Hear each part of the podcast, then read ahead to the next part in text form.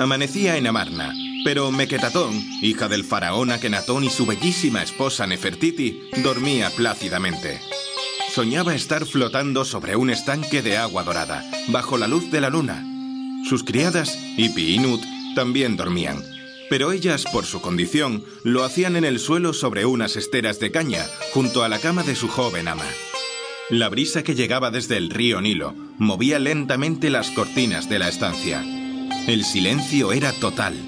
Solo Kai se atrevió a encaramarse a la cama de la pequeña para darle los buenos días lamiéndole la cara.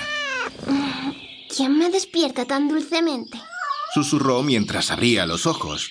Pero si es Kai, mi gatito preferido.